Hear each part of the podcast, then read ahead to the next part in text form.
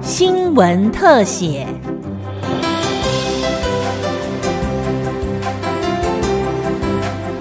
听众朋友您好，欢迎收听今天的新闻特写节目，我是吕宗。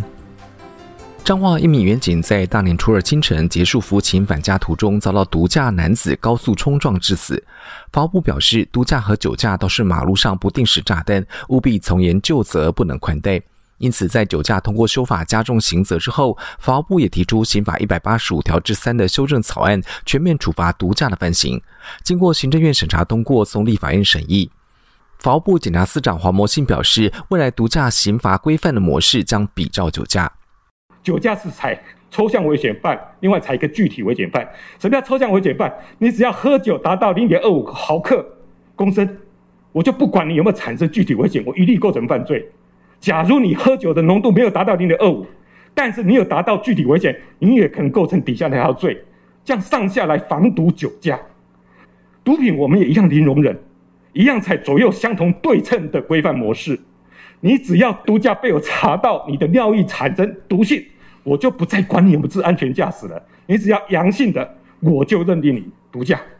至于你的采这个没有办法采到阳性是阴性，但你其他行为我可以认定你毒。毒品驾车就掉到底下的自不能接驾驶，酒驾零容忍，毒驾零容忍，毒品更是零容忍。政府打击毒品犯罪，将新时代反毒策略行动纲领提升到二点零。去年一到十一月，共查获了八千五百多公斤的毒品，比前年同期增加五千多公斤。除了查缉力道加大，法务部也透过法律面的修正，强化规范密度，并且提高毒品犯罪刑责，最重可处死刑或无期徒刑。检察司长黄模信表示，目前我国一次性审议通过列管的毒品多达六百八十四项，成为全球列管毒品最多的国家之一。判决确定前，也已经可以将查扣的毒品先行销毁。前年修法之后啊，我们的毒品一次的列管，我们现在中华民国的毒品列管已经达到六百八十四项。好，这个毒品在台湾，甚至你在国外有可能会变毒品了，我们台湾就可以先行的一次来列管，已经达到六百八十四项。我们修了一个法，修了一个毒品危害防治条例，让判决确定前，我们就可以先期的进行销毁相关的毒品。各位，从这一年半来，我们去做个统计，经过法院裁定，销毁的数量达到三十七件。各位不要觉得哎，三十七件这么少，不是，这三十七件动辄数百公斤，甚至上会上吨的。如果我们没有透过毒品防治修法，这些都摆在我们的账务库，甚至都摆在我们司法警察那边，增加我们相关查缉的风险跟相关的成本。我们把这个后后门把它清开之后，检察机关、司法检察官会全力的进行查缉，所以这个修法之效应，它其实已经产生了哈。防部长蔡金祥表示，高检署发动好几波安居弃毒专案，成效丰硕，但受到大麻可能合法化的不实传言影响，近来大麻确实有日趋严重的情况，检警调将加强查缉。啊，由高检署统合的六大的弃毒啊执法单位，大家共同努力，安居弃毒啊方案也执行了七波，将来还会持续下去。可是大家有没有发觉一个最近啊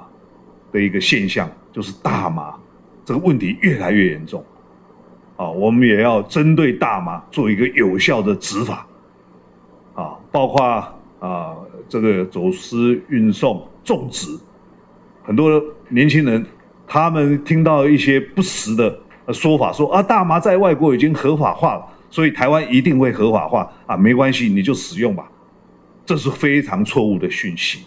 哦，所以我们将来不但是要呃强力的执法。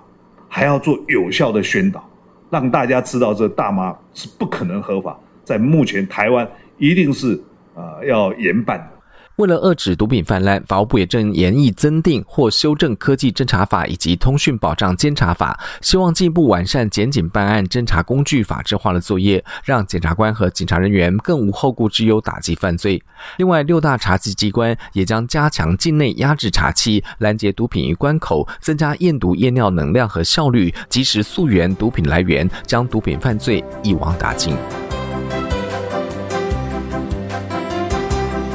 以上新闻特辑由京广记者吕明宗采访制作，谢谢您的收听，再会。